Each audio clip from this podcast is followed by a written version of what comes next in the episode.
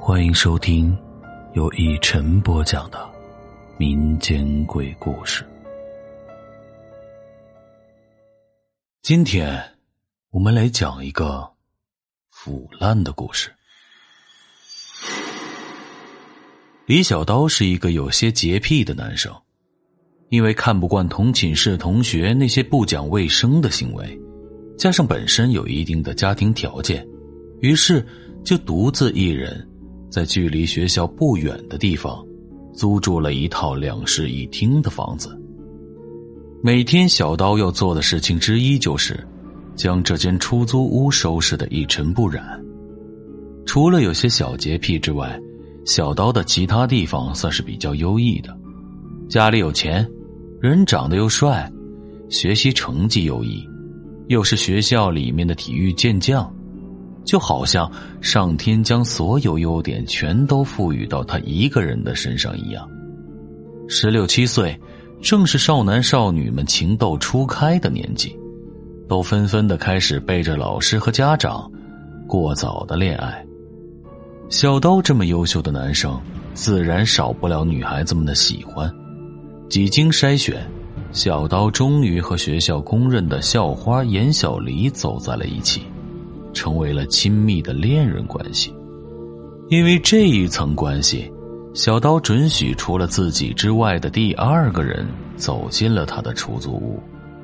第一次来到出租屋做客的时候，小黎被眼前的一切惊呆了，因为他根本就没有想到，一个独居男人的房间竟然会如此的整洁干净，因为是自己的女朋友。小刀自然是要给他足够多的特权。在邀请小黎来之前，小刀用了整整三天的时间才说服自己，等到小黎来的时候，不管是发生了什么事儿，自己都要原谅他，千万不要表现的太激动，把人家给吓跑了。然而，当小黎因为过度紧张，不小心将小刀递给他的饮料杯子打翻。将饮料洒在了沙发和地板上之后，小刀终于忍受不了了，态度很是坚决的要求小黎马上离开。小黎解释说：“不就是打翻一个杯子吗？收拾一下，擦一擦，不就完了吗？”没想到这句话更加的激怒了小刀，小刀对小黎怒吼着，让他马上从房间里滚出去。小黎委屈的哭了。临走的时候，很是不满的对小刀说：“你那么喜欢干净，干嘛不把自己洗干净了？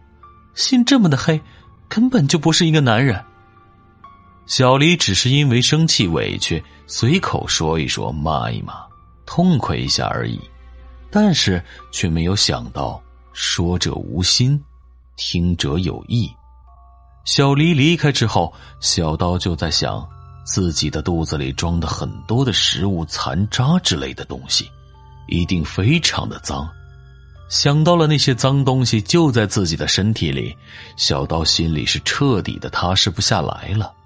不管是白天还是夜里，全都惦记着这件事儿，一直在想如何才能将身体里面的脏东西拿出来清洗干净呢？为了保证家里面的整洁干净。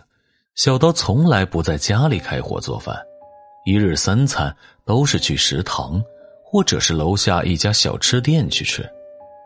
他最喜欢吃的就是蛋炒饭，因为小刀的妈妈是一名大厨。妈妈曾经对小刀说过：“别看蛋炒饭做着简单，配料也不多，但却是最考验一个厨师基本功的。”那个时候，妈妈经常做蛋炒饭给小刀吃。时间久了，小刀就渐渐的喜欢上了这个味道，而这家店的蛋炒饭和小刀妈妈做的味道极其的相似，所以小刀便经常的光顾这里。每次小刀都会叫上一大份蛋炒饭，狼吞虎咽的几口就能吃光。然而今天不知是怎么了，突然感觉到这蛋炒饭的味道很难闻，就像是放了很久坏掉了一样。让小刀无法下咽，只是吃了几口就再也吃不下去了。出了小吃店，小刀便急匆匆的赶到了家中，因为他感觉那股难闻的味道一直在他口腔里面徘徊着，这让他感到十分的恶心。一进门就冲进了洗手间，刷了十几遍牙，才感觉嘴巴里的那个味道淡了一些。这一番折腾之后，小刀发现已经是上午十点多了，干脆就不去学校上课，准备待在出租屋里面好好的休息一天。同伴们都去上课了，只有自己一个人在家偷懒。很快，小刀就感觉到了无聊至极，于是就跑到了卧室去补觉。这一睡就是七八个小时。后来，他是被一股很难闻的腐臭味给熏醒的，那个味道就像是今早吃的那个恶心的蛋炒饭一样，但是被放大了几百倍。小刀在自己的身上闻了闻，发现自己身上和被子上全都沾染了这股恶心的腐臭味这让小刀实在是无法忍受，将被子、枕头全都从窗户扔到了楼下，之后又冲到了卫生间里面，打开了淋浴，在自己身上狠狠的搓洗了一番，闻着身上淡淡的皂香，小刀这才满意的从浴室里走了出来。折腾了这么久，感觉有些口渴，便接了一杯水喝。水刚刚喝到嘴巴里，又被他马上吐了出来，因为嘴巴里又出现了恶心的腐烂味，连喝水的杯子都被沾染了。小刀没有半点犹豫，直接将杯子从窗口扔了出去，之后又跑去刷牙，却惊讶的发现，自己用的牙膏、牙刷都是那股恶心的腐烂味道。这个味道就像是已经充斥了整个房间一样。小刀不顾自己还光着身子，就从房间里面逃了出去，却发现门锁不知道为何怎么也打不开了。于是小刀就想着找个工具将门锁撬开。想来想去，他想到了厨房里面的菜刀。自己虽然不在家里做饭，但是。这些锅碗瓢盆的烹饪用具还是有所准备的，因为一直没有做饭的原因，厨房就成了小刀很少光顾的地方。一开门就闻到了一股特别强烈的腐烂味儿，味道是从一个大铁盆里面散发出来的，上面盖着一个盖子，也不知道里面是什么东西。小刀忍住恶心。来到了铁盆跟前，揭开了上面的盖子，